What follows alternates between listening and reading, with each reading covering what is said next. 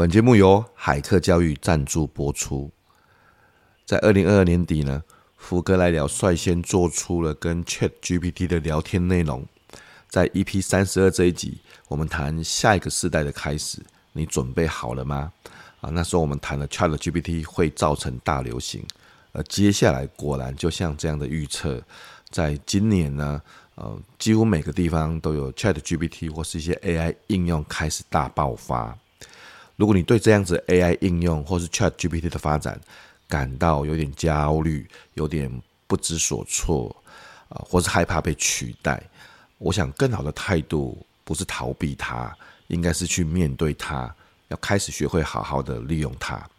所以我们特别邀请了电脑玩物的站长 Acer 分享上班族不可不知道的 ChatGPT 的功能跟技巧，来加速你的工作效率。呃，此外呢，我们也会谈到在使用 AI 的一些相关工具应该注意的一些事项。最后还有福哥跟 Acer 的对谈，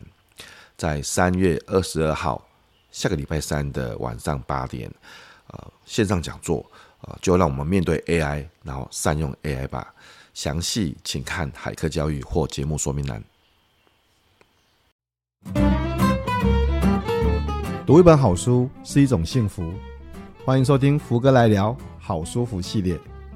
我是福哥王永福。接下来我会邀请作者亲临现场，带我们进入好书的幸福世界。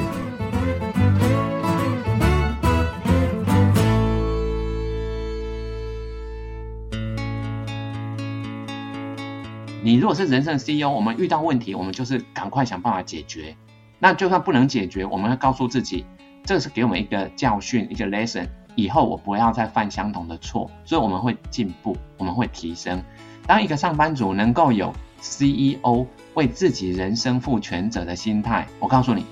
大家很喜欢跟他合作，因为大家知道这个人吼，如果做成功了，是知道会感恩的，是会有福同享的，知道要共赢，要创造更大的这个集体利益。那如果不小心做坏了，犯错了，他不会。都怪到别人身上，说这个都是谁害的？不不不，我知道 CEO 不会这样子去怪罪别人，他们会想办法让自己变得更强，以后减少再犯相同的错误。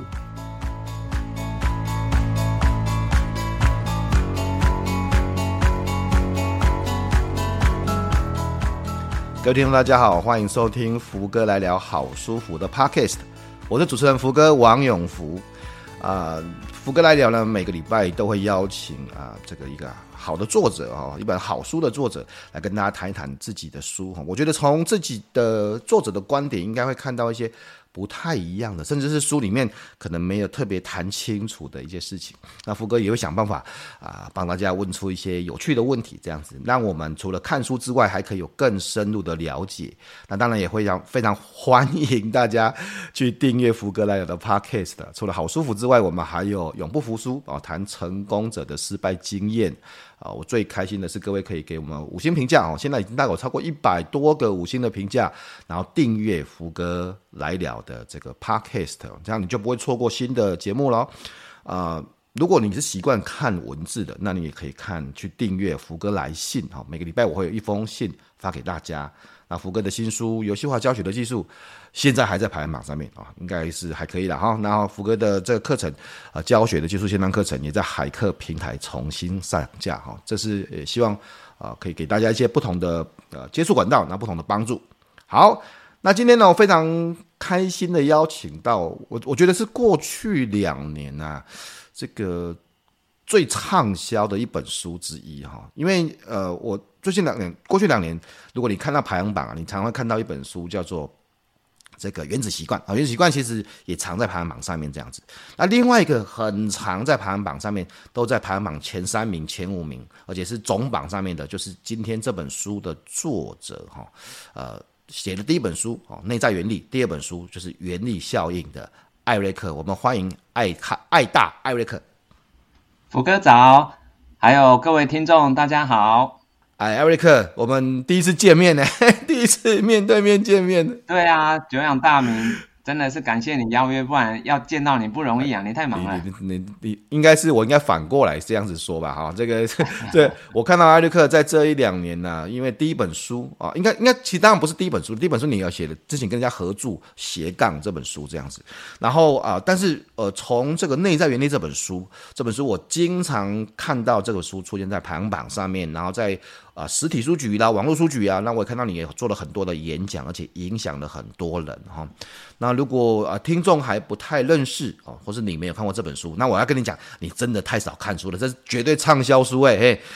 艾瑞克，艾瑞克这个畅销书作家哈，那包含了内在原理哎这本书原力效应的作者哈。啊，艾瑞克也是台大 TMBA 的共同创办的。到底什么是 TMBA？待会我们也可以请艾瑞克跟大家说明一下。那他是一个知名的讲师，之前也是一个呃很有名的金融投资家啊。那艾瑞克也是资讯高手，呃。没有记错的话，哎，呃，您在大概四十几岁的时候就达到了财富自由这样子。那现在其实是一个影响很多人的公益领导者啊。这是艾瑞克其实有很多很丰富的经验，我们在待会的访谈也可以一一的跟大家谈一下这样子哈。那不过呢，我其实想问的第一个问题，因为呃，这本书我们今天谈的这本书其实叫做《原力效应》哈，它其实是呃艾瑞克的这个原力。原力系列的第二本啊，第二本书这样子，第一本书就是内在原力这样子啊，所以我想要很快的呃复习一下哈，让我们大家也复习一下这样子。艾瑞克，到底什么是内在原力啊？那你自己又是怎么发现这个内在原力的？其实所谓内在原力的前两个字“内在”，代表它是隐藏在我们的这个每个人的这个本心里面，是看不见的。那原力是应该是指原本就有的力量。所以其实我们每个人呢、啊，与生俱来，其实都有一种与人连结的这种这个渴望跟需求，然后我们也希望获得归属感。所以如果我们能够运用某些的沟通方式去跟别人做这个合作的话，其实我们是可以去激发或者唤醒别人的动机，跟我们一起来完成很多的事情。所以这个力量，我举个例子好了，比如说像那个。印度圣雄甘地，我看起来身材很弱小，骨瘦如柴，可是他却影响了印度好几亿人，甚至后来造成了印度的独立。那我们也可以说，美国的这个人权运动领袖叫金恩博士，他看起来其实身高只有大概一百六左右，可是呢，而且是个黑人，但是他没有因为他的出身背景的卑微，反而他就是把他的理念公开讲出来。结果影响了不止美国人哦，影响了全世界追求人权平权的很多，你可以说几十亿人。所以他们的外表本身其实你看不出有什么力量，可是为什么他们影响到几亿人呢？他们用的都是内在的原力。嗯嗯，所以也可以这么说，因为你看刚才谈到像金恩博士、像甘地这样子，呃，你谈到内在原力是在每个人自己本身的内在有一些力量，而这些力量可以用来。呃，有两个关键，第一个是影响别人，第二个是大家朝向一些共同的目标前进，然后去努力。所以内在原力可以也可以这么解释嘛？它是一个影响别人朝向共同目标前进的能力，是这样吗？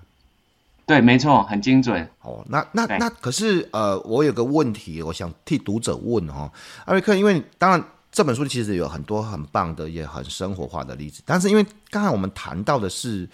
嗯，这个像金恩博士嘛，这是一个黑民权运动的这个领袖，哦，像甘地，他是一个这个你看这个印度的这个圣人这样子。那我们一般人也有这样的这么大的能力，足以去影响别人吗？可不可以请你举几个例子跟大家分享一下？可以，其实我觉得最好的例子就是。我写《内在原力》这本书啊，其实原本我的定位是目标读者介于二十五岁到四十五岁，你可以说就是职场工作者，还在人生前这个前半场的，嗯嗯，职场工作人。但是呢，没想到这本书是在教育圈先爆红，我才书八月上市没几天，我就看到好多这种老师的共同备课群组是一起在研读《内在原力》。结果呢，你知道吗？到现在我书上是大概一年半左右，嗯、我讲了一百八十场跟内在原理有关的，有三分之一都在学校，哦、而且很多是偏乡的学校。哦，对，那所以这些老师们其实他们很有共鸣，有两个原因呐、啊。第一个当然是说，他们认为这些心态的设定是非常好，而且影响很深很远的。如果可以在孩子还小的时候，比如说国中甚至小学阶段，我们就在他心中启蒙他，种下一颗这个好的种子。随着时间，他慢慢长大，其实会改变他一生哦。那孩子长大，其实可能一家之主，他就会影响到一个家庭。嗯，所以后来你知道吗？全台湾是有四百五十三间偏乡的学校来申请要内在原力。嗯，那就是我跟喜欢这本书的读者，我们就一起捐，总共捐了大概四千本，到了全台湾的对偏乡学校去。而且我告诉你哦，原本有些老师就是专注于这个自己教小朋友嘛，他们其实很有想法。但是他没有这个机会，或者没有人去激励或鼓励，或者给他一个方法，让他公开来分享他的想法。结果我现在就看到我的铁粉里面有好几位刚成立粉专，都是老师，都是年轻的老师。他们现在可能粉丝数不多，或许就是一两百人。可是我看他们这一年半来，粉丝的人数就慢慢在增加。有一些已经到五百了，他们是看了内在原理以后才成立粉专，开始把他在教学现场的一些想法，以及他们一些独特的，你可以说他们的经验啊，或者是独到的之处，把它运用粉丝页的方式或一些部落格，开始在书写，开始在分享了。嗯，所以也就是说，呃，艾瑞克当初在写作这本书的时候，本来只是想要分享一下自己的一些想法，跟这个你刚才谈的目标对象可能是二十五岁到四十岁职场工作人士啦，就是本来只是想说，呃，因为因为您呃就是呃财富自由了嘛，然后在这个从金融业退休哦。做自己的事情去，又做公益去影响别人。本来只是想说跟大家分享一下，呃，对工作啊，对生命追寻的这个过程这样子。结果反而是影响到很多的教育界的老师，甚至还有很多偏乡的老师。然后老师再去影响小朋友，就是一个影响大家一起朝一些正向目标前进的能力。我觉得这个。这样子哦，这里当然这书里面谈到了很多哦。第一第一本书哦，《内在原力》这本书里面谈到了很多啊，对心态设定上面的一些啊想法啦，譬如说没有没有坏事啦哈，那譬如说要成立一人公司啦哈，然后有很多的正向的思考啦，人生是一个长期的赛局啊，不是一个零和的游戏。这里面有很多的呃心态上面的一个设定这样子。那这本书，我们今天谈的这本书，其实我强调是第二本，是在系列二啦，叫原力效应这样子。而这个系列二，其实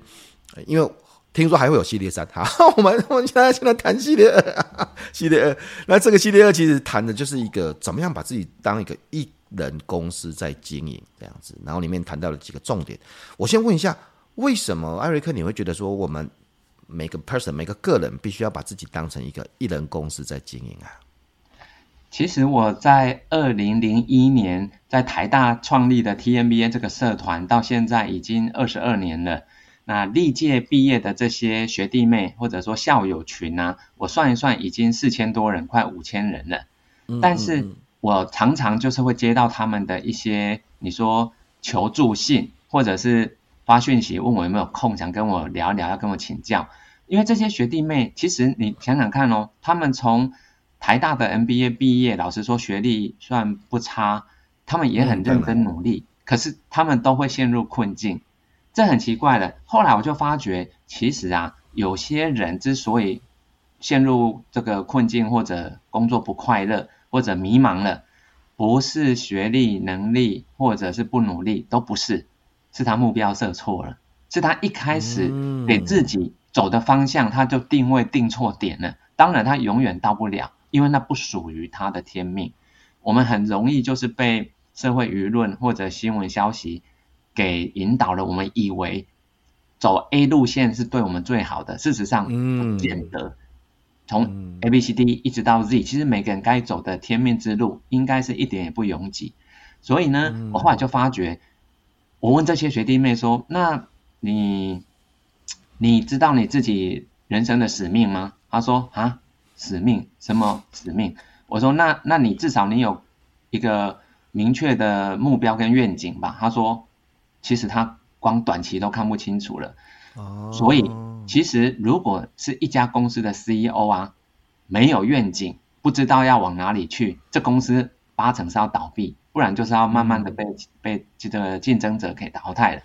所以，如果是你可以像一家公司的 CEO 这样来经营自己的人生，老实说，你一定会很明确，至少会努力去问别人，跟别人讨论，找出一个方向，然后拟定你的策略，你一定会有你的长期、中期的愿景。所以，有些人老实说啦，有上班族如果就是无法升迁，没有调薪，就一直卡在一个位置上不去。老实说，我发觉这些上班族们，他并没有以经营者的心态在经营自己。嗯，对。如果一个上班族他会抱怨同事、抱怨老板，老实说，他的绩效一定不好。为什么？身为一个公司的 CEO，比如说福哥，你自己本身就是 CEO 了，你会抱怨工作太多吗？嗯、当然不会啊，当然不会嘛，我都觉得时间不够啊。好啊，对啊。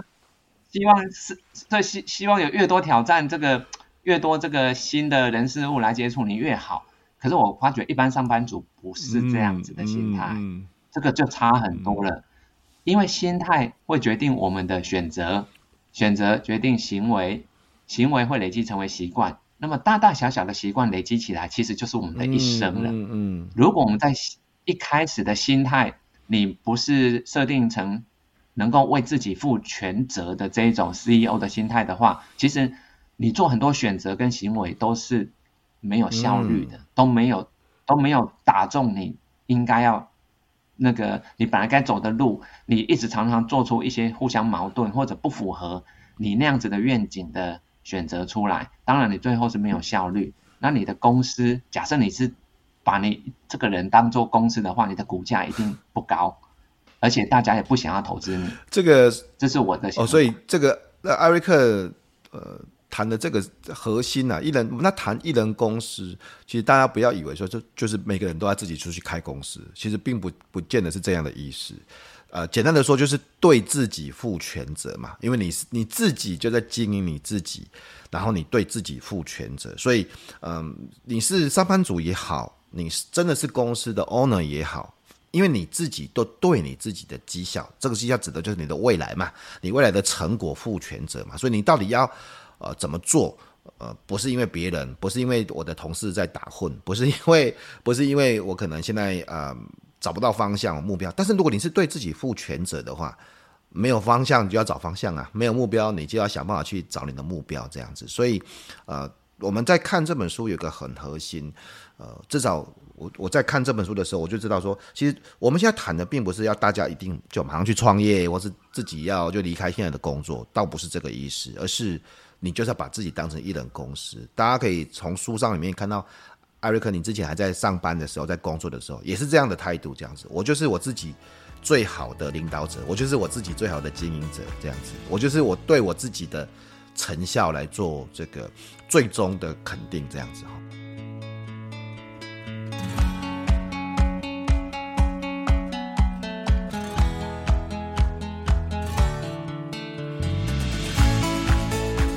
心态上设定好了，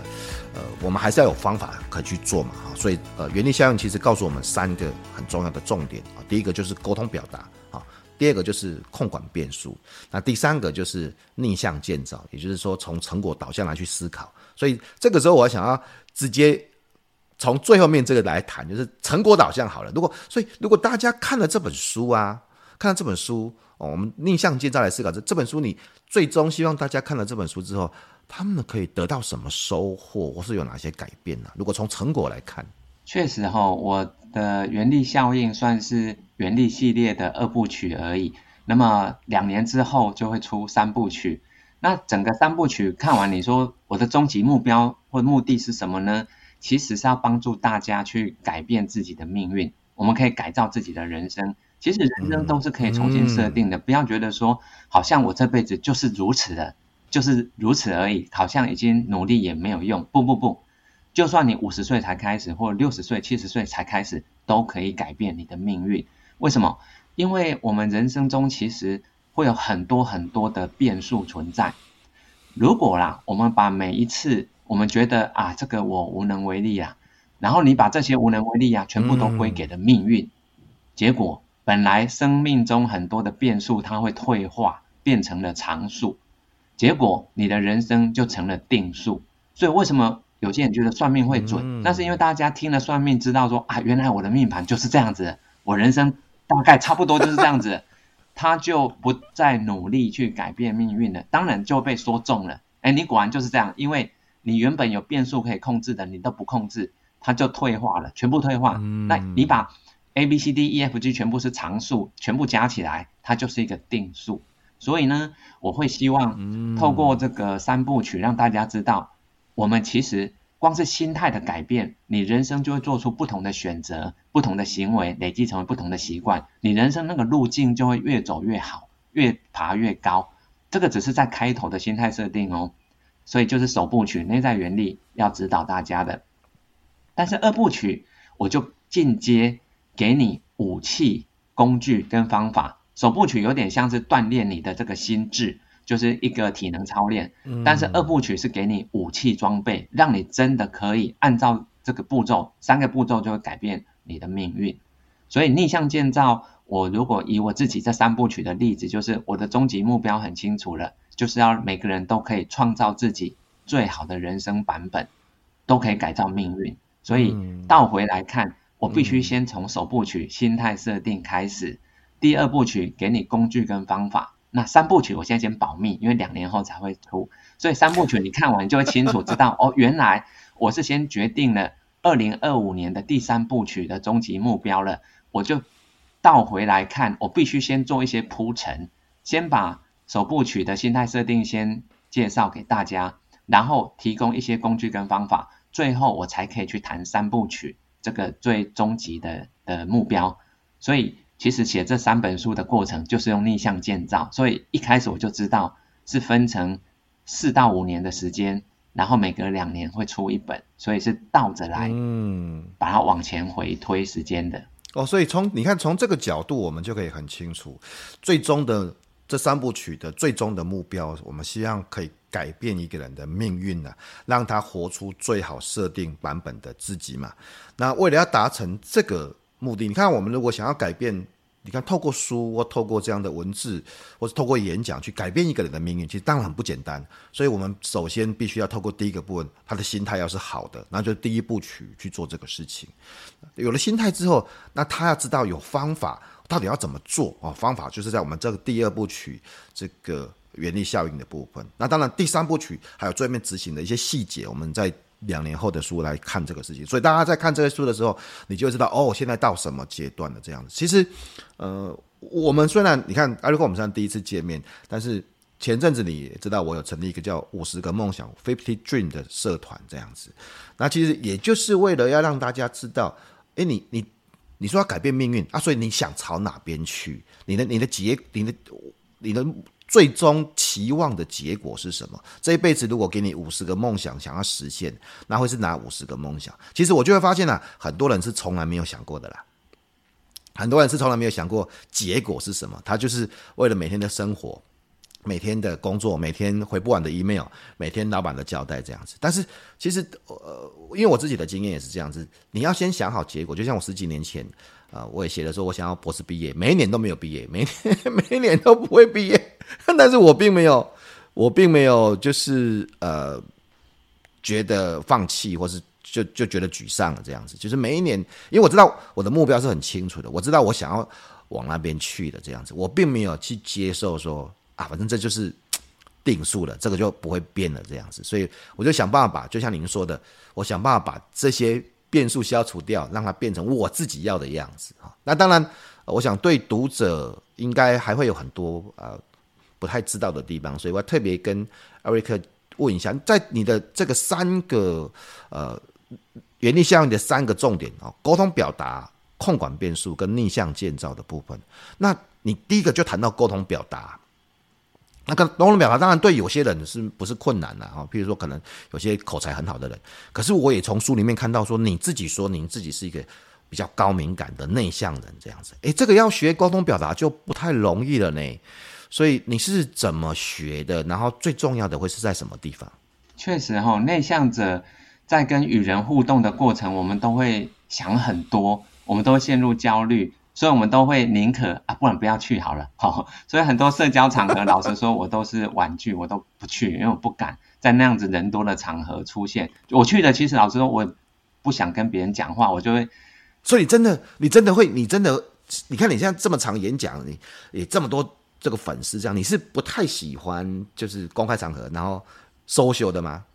对，所以你会发觉我不太会主动去跟别人攀谈，不会，我就坐在我的位置上，安安静静的，我很享受这个独处的过程，我觉得能够安静是蛮好的一种生活方式。对，但是我后来也发觉。如果我们不善于用推力，那我们就用拉力。我们把自己弄好。比如说，我在内在原理有一段话，很多读者很有感觉啊。他说：“啊，我的书里面是说，人无法追上一匹马，但是你把草皮养好，好的马儿就会自己跑过来了。”所以，我用的就是我一直把我的草皮弄得很干净，弄得很丰盛，让。知道这个甲贺道修国的马儿全部都会靠过来，对，所以其实我在公开场合，嗯、我根本不用去找别人聊天，很多人就会自己来找我。我用的是拉 pull，是用拉的力量，而不是去推。我不推广我自己，可是我会用拉的方式。哦，所以哎，这个很重要。这个其实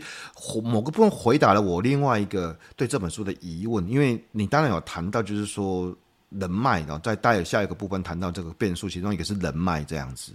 然后，所以你并不是刻意呃，有人在讲说人脉经营啊，就是参加很多活动，然后去跟很多人认识、攀谈、交往，似乎这并不是你认为的最好的方法。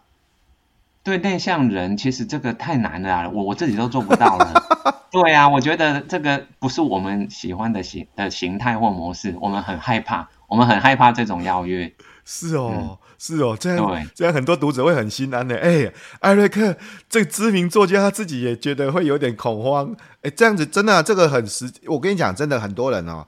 呃，也许因为你看他看我们的书啦，然后你写书我也写书，他心里面会对我们有一些不同的想象，说哦，就是啊，我们就是你看我们常常要演讲嘛，对不对？那常常要面对很多人嘛，对不对？那所以我们就是会很习惯 social 的现场，然后会很自在的跟大家攀谈，好像不是这样哦。不是哦，我认识的内向者或者内向的作家，其实根本都不是这个样子，而且占了还蛮大的比率哦。很多作家其实都是喜欢独处，不喜欢被打扰。但是我们有个强项，就是因为我们想很多嘛，嗯、所以你只要给我充足的时间，我们会用文字的形式，嗯，可以很精准的去传达我们的想法。嗯、所以你会发觉很多作家，尤其内向型的作家，哈，那个文字是非常非常，你说。呃，高解析力，对，嗯嗯，你会发觉有些人的文字就是读起来就是无感，因为那个是低解析度的文字，看起来就像那个四百乘六百的解析度，就是看了也看不清楚。对，我们是 Full HD 的，我们是 Full HD 的文字的那个精准度，所以你看我们的文字，你就很长一直被打中，一直被打中，因为我们用的字都是深思熟虑过后的结果。所以我们之所以不喜欢面对面谈，是因为。你没有给我足够的时间去想，而且我们没办法用文字表达的话，我们就着于口语的表达。我们宁可啊不要去这个场合好了。可是你看我在网络上，我就变活药了。为什么？嗯，因为网络上是我可以掌控我要打什么字出来啊。嗯，所以我每一个对话其实都是用文字的。常常哦，有些人就说：“艾瑞克，我我们通话。”我说：“啊。”写给我好了，对，很多很多知名作家想说直接通话比较快，但是我都会害怕，我就说，哎、呃，我们我我就打字给打给你好了，对，所以我都是用打字的方式，因为我们内向者的强项其实是文字，而不是口语表达。嗯，嗯，所以其实很多就我我特别问这个问题，是因为大家可能心里面会有一个误解啦，啊，你说艾瑞克说自己，当然我的书上并没有说我自己是内向者了哈，但是其实如果认识我的人知道我其实是不 social 的。我是不应酬的，我是没有应酬的，你不会看到我在什么应酬的场合或是 social 的场合是跟谁吃，没有的，没有的。我就我就是我不会说我我我不会说我是内向啊，我真我真的不会这么说。但是我还蛮有空的时候还蛮活在我自己的世界，就是对。其实我感觉出来，你也是那一种很很喜欢独处、专注的那个 那种感受。其实蛮多成功者都那个专注力都是超高，所以他们不非必要，不然不会 social。对，就是、哦、就是应该是说，呃。我我觉我觉得这样换个角度，你我觉得你喜欢 social 也好，你不喜欢 social 也罢，我觉得都都可以。但是我认为 social 不 social 并不是呃有成就或是累积一些成绩的必要条件。也就是说，并不是说我们就是一定要有很多的 social 才可以变成所谓的啊、呃、这种传统形象上面的成功人士，不不是这个意思啦，只是让大家知道说你。你找出你自己的样子，你自己喜欢喜欢你自己熟悉的样子，就像艾瑞克他说：“哎、欸，我喜欢用文字沟通，那我就喜欢用文字文字沟通啊。只要我把自己培养好，让大家愿意来跟我接触，就就像以今天的访谈，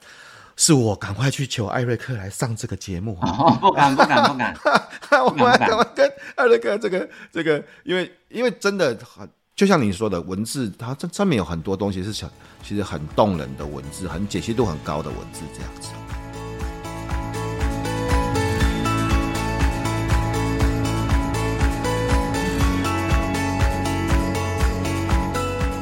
那艾瑞克，我想要回到这本书，我们谈到说，在刚才谈到这个沟通，当然是找到自己适合的样子去。做出自己习惯的沟通模式，这样子，然后开始跟人家连接嘛，跟影响这样子。那如果进到这个第二个部分哦，掌握变数，你也谈到五个变数哦，变数包含的创意、资金，还有我们刚才谈到的人脉、关键的技术或零件，以及时间跟流程这样子哈。我我这里面当然有很多的这个细节这样子，可我们可不可以从一个例子来看看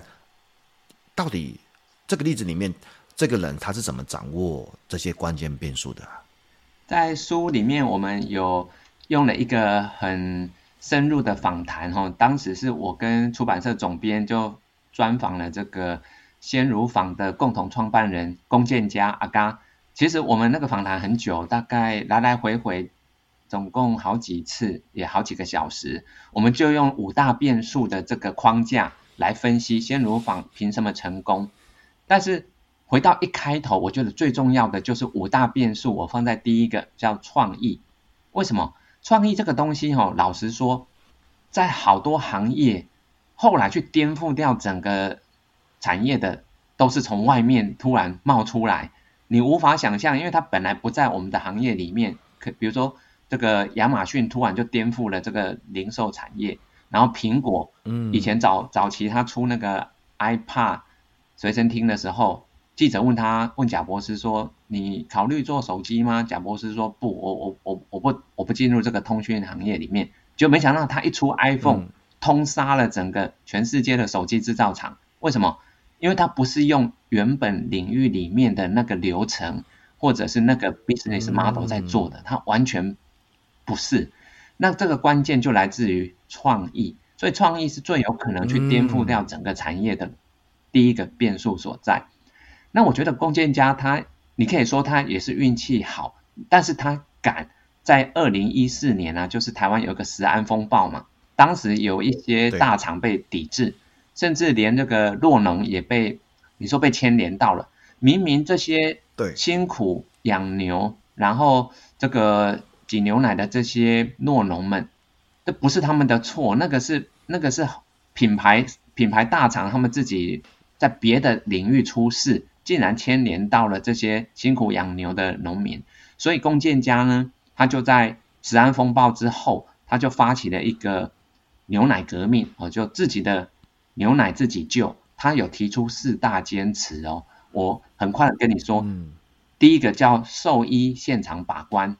第二是严选单一牧场，第三无成分调整，第四公平交易。嗯哇！当时在那个食安风暴长达一年的这个全台湾人心惶惶的过程里面，他提出的这四点，每一点都完全打中了消费者的心，所以他的出发点就赢啦啊。所以是他想要去做这个单一牧场这件事情，是从来没有人这样做的，因为大部分的这个牛奶业者其实都是食品业者，他们是以食品加工业是以这一种产品的思维去做牛奶，但是弓箭家不是，嗯，他是少数的大动物兽医，所以他是他到现在哦，虽然公司已经经营的这么好，他每天会跑好多牧场，是，是牧场对牧场去帮乳牛们健康检查。所以都是这些对，呃，粗活啦。他常常要戴着手套，把手伸进去这个乳牛的某些地方。对，对你都会觉得天哪，他都已经是 CEO 了，还要做这些事。对，这就是他的坚持。他要从源头去管理。嗯、所以呢，他所用的，老实说，他没有资金，他根本没有找到大大的股东跟金主来合资，没有。他反而是用什么？他是用那个以前叫做 Flying V V。好，这个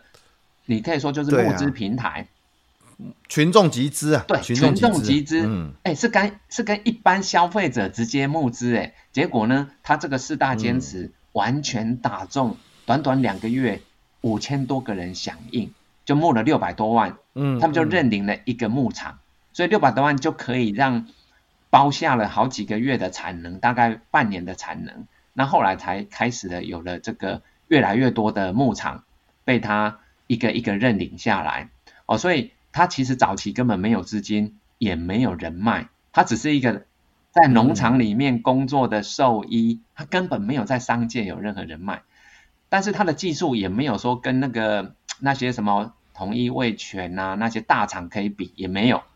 所以呢，你可以说他一开始真的是在创意，他那四大坚持。一开始就赢在出发点了，所以后面那些陆陆续续都会到位。嗯、所以反而你在开头你要想清楚，你一定要把你的理念，也就是所谓的这个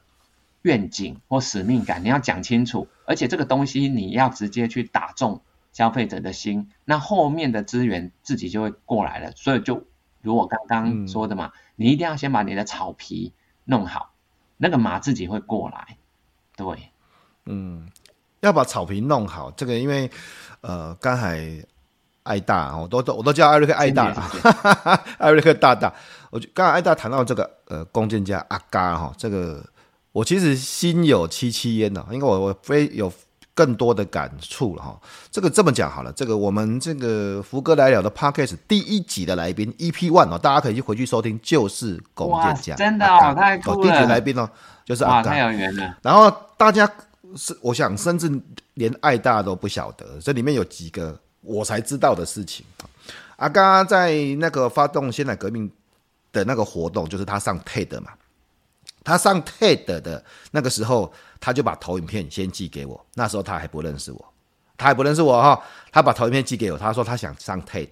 然后呢，他投影片大概要谈哪些事情这样子哈，然后。他不认识我，我不认识他，但是我知道他是一个有理念的人，这样子，所以我就把他图片看完之后呢，我就跟阿嘎讲说，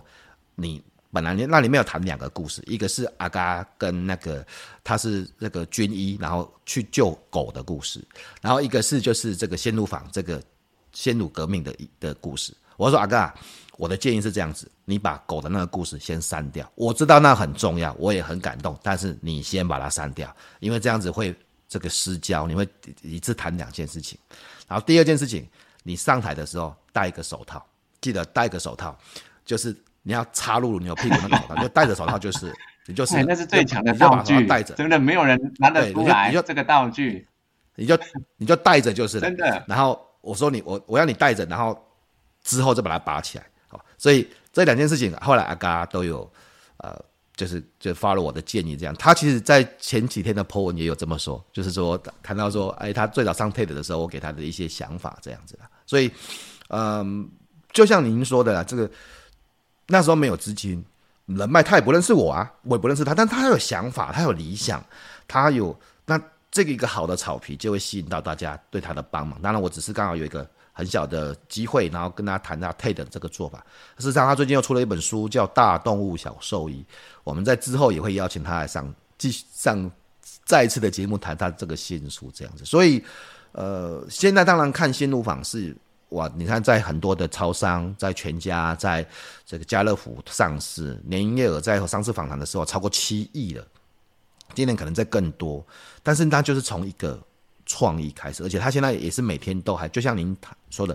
打钢马来找牧场，因为他每天也都在跑牧场，他住在云林啊，还是跑牧场这样子。所以，呃，大家千万去思考说，从一个一个兽医嘛，就从一个兽一个人呢、啊，一个兽医这样子，那到一个企业，一个鲜乳坊的企业，我觉得这就是一个非常好的去发挥自己的原力效应的一个例子，这样子。而且从就像您说的，从一个特别的想法，一个从一个创创意开始这样子哈。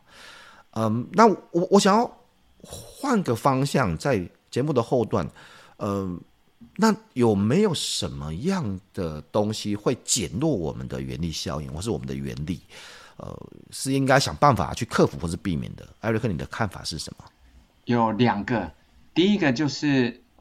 骄傲，我们一定要避免骄傲，因为你一旦就是有一点小小成就，你就把自己这个看得太高，眼睛长眼睛长在头顶上哈，别人就不想帮助你了，因为他们觉得。你那么厉害，好，那我就看你多厉害，他们就不出手帮你了。嗯，所以你要小心，就是我们一定要永葆谦卑，永葆我们的初心，我们的初衷，那个才是让大家会持续不断的来帮助你，因为他们知道你一直都是言行如一，你始终如一，就是你原本你那个拥有赤子之心跟那个有理念的人，而不是因为有了钱有了名声以后你就变了一个人。这种其实很多成功者后来变失败，就是自傲所造成的。这第一个。那第二个是说，是原力效应要发挥很重要的，我们就是要去连接更多的人，透过人际的网络去发挥出人际杠杆。这个人际杠杆其实哈，你可以到几百倍、几千倍都可以，但是别忘了哦，杠杆这个东西它只是放大你被知道的倍数。它不会改变你的品质。嗯、如果我们回到阿嘎的例子好了，嗯、如果阿嘎他的牛奶，老实说，随便去找那个很随便养的牧场，然后品质也随便随便弄，只是要目的只是要有一个自有品牌，但是品质有够糟。我告诉你，那一旦它曝光的结果是让大家都感觉到他们就是没有用心在经营这个牛奶。那其实被放大是是负的效果，其实很快就会就会就是你说他原本一开始的初心，可是却用这个不好的品质的产品拿到市场上被大家知道，一一开始就会被封杀了，所以以后都没有机会了。所以要小心善用人脉杠杆，你不能一下子就把杠杆拉太高，你必须要循序渐进。现在比较小的市场先做测试。在小的市场里面都被反映说哦，口碑超好，这个品质超棒，大家都想要的时候，你才开始放大你的杠杆。嗯，所以就是第一个当然就是谦虚嘛，谦虚，不要可能有一小的作品，然后就开始大头症啊、骄傲啦，然后让大家觉得说哇，那其实这样子就不会有一个持续滚动的效应产生了。那当然，第二个就是因为这是一个放大的效应，所以本质要是好的，本质好，放大是更好；本质不好，放大就更不好。这样子，所以放大是很重要的。嗯，今天非常开心的跟艾瑞克谈了我们内在原力的第二系列啊，原力效应啊，然后跟大家谈一下这个从沟通表达、控管变数到逆向建造的部分，最终啊，希望透过这整个原力系列的三部曲啊，可以让大家。拥有更好的命运跟人生啊，改变自己的原来的设定这样子哈。当然，我也非常推荐大家从心态，也就是第一本书《内在原力》那边要开始去看，然后接下来看第二本，找到方法，就是我们的原力效应的部分这样子。那书之外，我有一个很好奇的问题想要问艾瑞克啊。大家如果仔仔细看书啊，呃，你就会看到很多书上面。呃，艾瑞克，你看你谈你自己是一个内向的人，高敏感的人，但是你看你又很会沟通，一年可以演讲几百场啊。然后呢，你以前说你不是很会读书，可是后来又上了台大，哎，而且台大商从台大资管谈上商管这样子。然后呢，呃，我有注意到你的书里面有谈到说，呃，你当初没有推甄啊，没有推甄。就直升直升那个商管所的时候，你其实是很蛮难过的。其实有阵子是蛮难过，所以你其实很在意这些，不管是学业啊这些事情，呃，比较像是好学生的样子啊。那我这个就是书里面是这样讲，可是你又说你溜冰很厉害，冰宫王子哎，倒溜、直溜，速度都很快，这样子。那在在我们年纪不是差很多，在我的时代去冰宫的。基本上，这个怎么说呢？我我我自己本身去舞厅好，OK，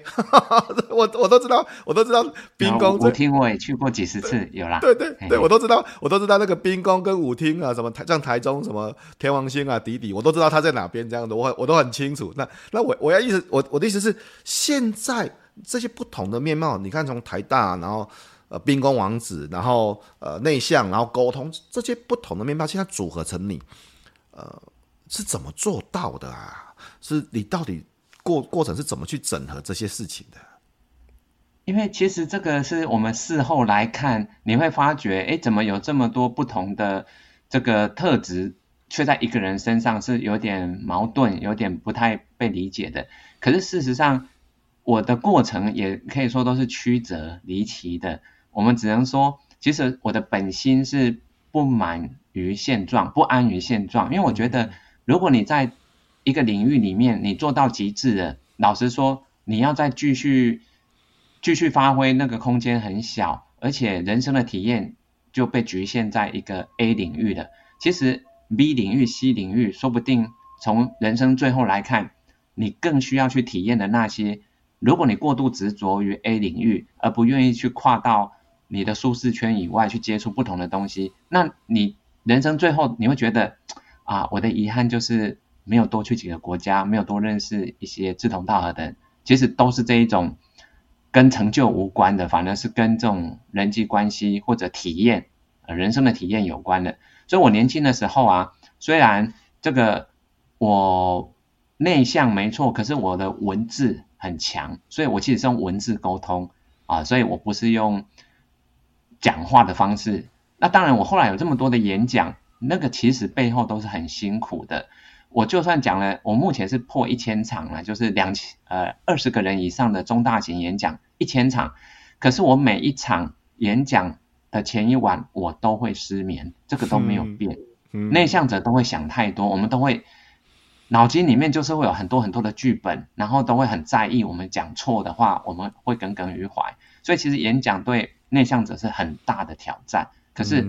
我接受了，因为我知道自己内向的这个东西无法改变，但是我能改变的就是不断的练习。所以你看到我很多场的演讲，那个比如说像去年底啊，许荣哲老师办了一个利他的跨年演讲，嗯，每个讲师只要上去十二分钟而已，诶，那当然我后来我只做了一个十分钟的演讲版本，很短，可是为了这个十分钟的版本，我。练了七次，我连当天早上开场前十分钟还自己躲在男厕里面自己 rehearsal。你因为内向者，你唯有这样子，你才有办法上台。几乎是怎么样形成了一种你说就是反射性的，就是可以念出来了。所以我们没有办法，你叫我即兴演出，很抱歉，我没办法。像福哥，你这个专访，我早上自己已经 rehearsal 三次了，我昨晚 rehearsal 两次，我跟你昨天寄给我。我看到那个表，我已经练习五次了，真的。所以，所以像你说，突然要改题目，我当然跟你说啊，没问题。事实上，我很焦虑，对，我一直很焦虑，哎，会会冒出什么问题？我们内向者最害怕不确定性，真的。对对对，对，有了有。我我大部分都按照主题啦，但是这个有有的几个题目想，嗯，我要换一下嘞，我就我就不要 say 好。我就是知道，对啊，我就是知道那个那个。所以刚刚你这一题是超乎我。准备范围，我我完全没想到要怎么答这一题。可是我当然就是回到我的这个本心，我用我真实的样貌告诉你，我喜欢溜冰是因为我就是喜欢挑战。因为当时我算是国中玩到摔断双手，所以我那个两只手骨折很严重，半年后才好。所以剧烈的运动像打篮球我就不能做，所以很多的球类运动对我来讲都很危险，会有二次骨折。所以我后来想到，哎，溜冰好像不用手，用脚就可以了。虽然是少数我可以做的运动 啊，我爸也很鼓励。老实说，我爸他的那个年代没有冰宫，他不知道冰宫里面是多么乱哈，都在抽烟干嘛的。所以他只是知道我很热衷于去运动，他就说好好，他就很鼓励我。所以他他就是每周末给我一百块，让我去冰宫，哦，让我去运动。其实，在里面玩的东西，我爸都不知道。这样子。我们去的兵工应该说不定同一间呢，同几间呢，应该是同几间。对，都在第一继光街嘛。继光街那边也有啊。对，我三间都去。对啊，你看我们都知道是哪边啊，嗯、第一广场啊，继光街那边啊，对，对啊。呃，但但是要做到你这样子，你是，所以我你因为你书上面有谈到说你你。就拉人拢啊，倒溜啊，然后倒溜的速度跟比正溜还快，那个就是练到很，就已经是变成那个那里面的兵工的 leader，那个是很不简单的哈。嗯，我我我只是觉得说，其实从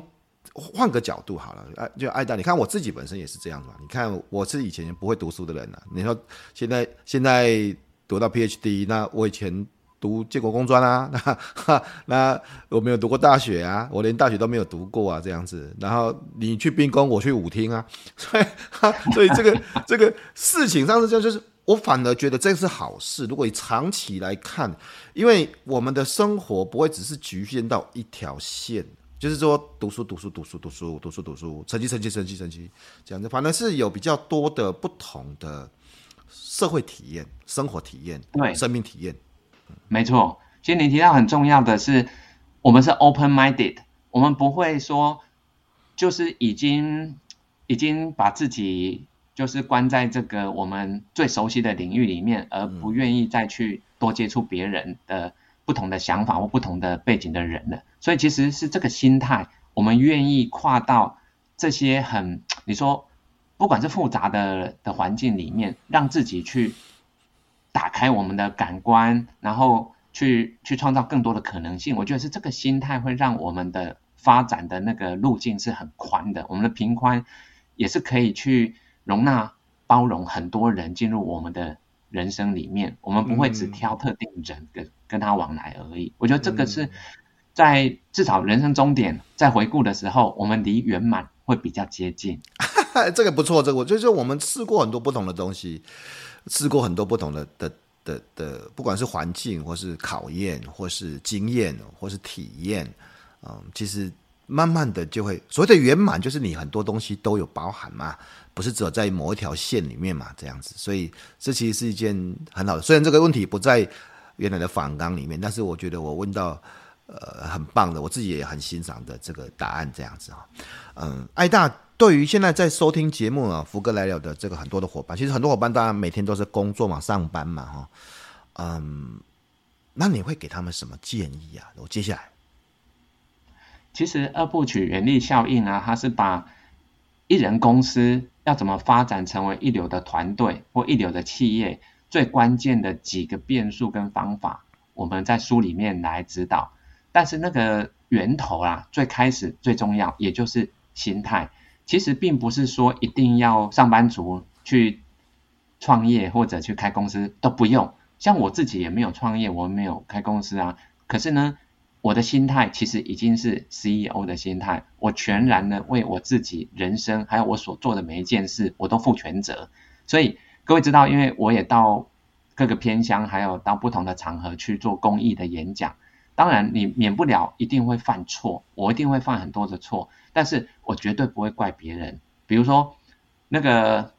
没有准备投影设备，我就没办法用投影片，因为主办单位也没有事先问我，所以我只能口头讲。这个对内向者是很很吃亏的，因为我没有办法即兴演出用口头讲。可是我从头到尾都不会去怪主办单位，对。所以你如果是人生 CEO，我们遇到问题，我们就是赶快想办法解决。那就算不能解决，我们会告诉自己，这是给我们一个教训，一个 lesson，以后我不要再犯相同的错，所以我们会进步，我们会提升。当一个上班族能够有 CEO 为自己人生负全责的心态，我告诉你，大家很喜欢跟他合作，因为大家知道这个人吼，如果做成功了，是知道会感恩的，是会有福同享的，知道要共赢。要创造更大的这个集体利益，那如果不小心做坏了、犯错了，他不会都怪到别人身上，说这个都是谁害的？不不不，我知道 CEO 不会这样子去怪罪别人，他们会想办法让自己变得更强，以后减少再犯相同的错误。嗯，所以当自己人生的 CEO 了。为自己的人生负起全责了，一切当然都是自己的掌握哦。我们今天非常谢谢艾瑞克跟大家分享呃这本精彩的书哦，这原原力系列的第二本书哦，原力效应这样子。嗯，我知道艾瑞克其实自己本身也看很多书诶，你看不管是呃。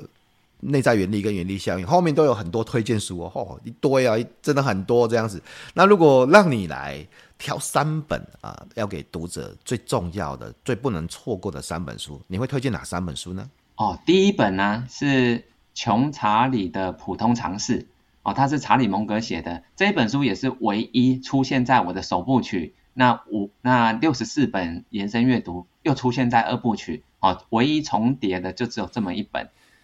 那第二本是《与成功有约》，它是史蒂芬·柯维畅销全世界三十年的这个经典之作。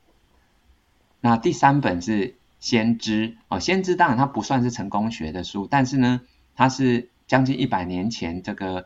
黎巴嫩的诗人纪伯伦他留下来的遗作。它其实是我们上一辈啊，他们互相赠礼的时候最喜欢拿来。送别人的一本心灵，你可以说，很高层次的这个心灵的书，而且呢，它被奉为小圣经哦，几乎是在西方世界卖的最好，应应该是有好几千万本的。那在台湾就一直都有不同的出版社做不同的翻译跟改版，所以它热销一百年不坠，我觉得是经典中的经典，叫《先知》。这三本书都非常的棒哦，第一本书。穷查理的普通常识，查理蒙格哦，这本书其实很有深度哦，里面有很多的他他整理出来的人生的这种原则啊，跟演算法，他有自己遵循的条件这样子哈。然后与成功有约哦，与成功有约这这么当然是一非常经典的书嘛哈。然后最后面就是先知哦，先知这本书，哎，这本书我还没有看，我来赶快买来看。其实每次从那个来宾啊这个推荐的书，都会看到一些很棒的呃，我觉得是礼物了哈。买书其实是。我认为是人生里面最值得的投资之一，哈，因为你你你选错书的成本太低啊，选错书就选错书啊，选错书真的我去书局选书都不不选书的，就是诶这个看起来不错，翻两页觉得 OK 就买了这样子。然后听像这个呃我们访问的这个作者，作者看了那么多书，写了那么多书，那他推荐的书，我跟你讲，你根本就不用考虑，就直接买就是的，买错三百块，三百块就是可能一餐了、啊。一餐，或是半两餐吧，啊，不这么讲，两餐两个便当就就。但是如果你得到了从一本书里面得到一个收获，而且这个收获改变了你的工作态度，甚至改变了你的未来的这的的人生，这都非常太有价值了。这样子啊，那当然也非常的推荐大家去看哈艾瑞克的两本书哦，内在原力啊跟原力效应啊，大家也可以搜寻 FB 艾瑞克爱投资。也爱阅读，艾瑞克爱投资，也爱阅读哈。艾瑞克本身其实过去是在金融行业、基金行业非常知名的呃基金管理管理者，那也是 CFA 啊。他其实有很多专业的金融证照，事实上也上了很多金融的财经访谈啊。之前也谈那个原则嘛，哈，雷达里奥的这些书这样，所以大家都可以去看一下艾瑞克有很多的呃影片、作品、书哦。然后 FB 艾瑞克爱投资，也爱阅读这样子。当然，请记得哦。要订阅福哥来了，要这个订阅这个福哥来信，收听永不服输跟好舒服的系列，这样子哈啊，福哥的书，游戏化教学的技术，如果你想教，把课教好，我相信对大家会有一些帮助了哈。那在节目的最后面，艾瑞克有没有什么话是想跟大家做个说明的？哦，其实我发觉啦，我们的人生啊，所有的命运其实是掌握在自己的手里，我们不要把生命中那些。变数都不去掌控，就放任它退化成常数，结果人生就成了定数。所以其实不要相信算命的，因为命运都是可以改变的，真的。因为我发觉有很多人都是积极主动而改变了自己的命运，所以这是真的可以改的。嗯，命运是可以改变的，命运是可以。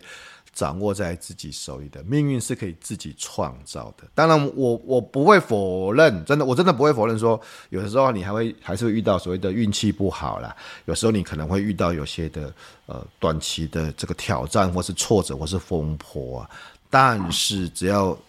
一直持续，一直坚持，一直朝向自己想要的地方前进，最终还是会把这些变数